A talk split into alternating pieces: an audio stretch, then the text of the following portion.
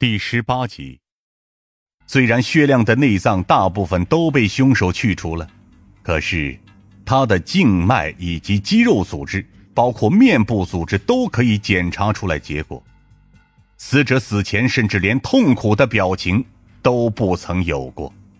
不过，我却有另外一种猜测：海洛因进入人体后，会迅速代谢为单乙基吗啡，过量会引发呼吸障碍。心率减慢、瞳孔缩小等一些症状，可如果把握好用药的克量，患者几乎不会产生过激的反应，甚至他自己都无法察觉到身体存在的异样。在这种情况下，却能轻而易举的杀人。一般药物的临界值是在零点零三到零点三之间。按照死者薛亮的体重一百二十斤来计算的话，那注射药物的比例应该是零点一二克。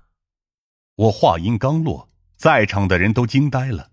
用着诧异的目光看着我，包括正在手捧护板的法医人员。我一时间有些尴尬，毕竟这次会议不光是省城这边的高级领导，就是连省局以及重案组、刑警组和所有的领导都在。省局皱着眉头，连忙对着法医继续问道：“查出来注射了多少吗？”“呃，零点一二克。”全场一时间再次寂静，我甚至都听到了一些同志倒吸冷气。不过，我现在着急的是解决这次案件，并不是在这里受着追捧的眼光。你的人不错呀。行了，会议继续。省局微微一笑，拍了拍旁边疯子的肩膀，疯子也只能跟着陪笑。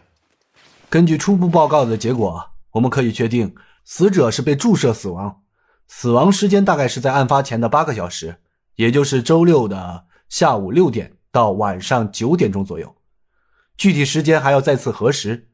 死者被注射死亡后，又被专业的解剖刀剖开了腹部位置。凶手把死者的内脏和眼球去除，随后进行了固蜡、石膏等透明材料的灌注。而且根据初步检查，我们还发现了尸体中还有少量的砒霜。现场的人听到这里的时候，全部都惊呆了。对于这些经验老道的刑警们来说，这么多年确实也见过不少的凶杀案，可从来没见过如此艺术化、如此变态的杀人方式。如此变态的杀人方式，几乎已经超出了大家的认知范围。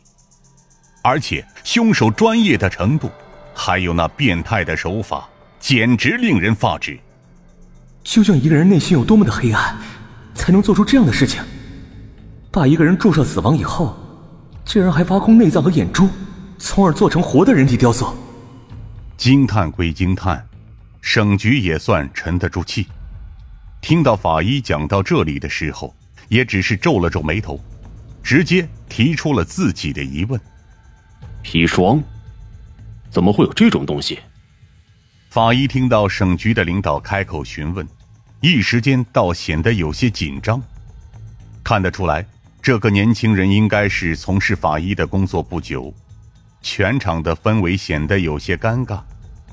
这年轻法医竟然对着我投入了一丝求助的目光，我相信他肯定对这东西有了解，应该是过度紧张造成的。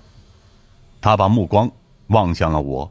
也导致整个会议上下所有的人的目光都聚集在我身上，我只能随机应变的回复道：“呃，这东西也被称为三氧化二砷。我想凶手给尸体灌入砒霜的主要原因，还是想用砒霜来保存尸体，防腐的。对对，砒霜嘛，还有保藏、杀虫，还有除锈等作用。”年轻的法医也在一旁开口道。嗯，这么说来，凶手有意把尸体做成雕塑，不让人发现，以此来满足他变态的心理。夏灵薇也反应挺快，提出了自己的疑问。不过，夏灵薇的话刚说出来以后，大家都又陷入了沉思之中。片刻后，省局领导再次对着另一边的同志提出了问题：死者的手机通讯等信息恢复了吗？周围的监控录像呢？这边的同志只能脸色难看的点了点头，并站起身来，对着我们大家伙说道：“根据我们调查，小区内部的监控影像在案发前两个小时全部出现了故障。”什么？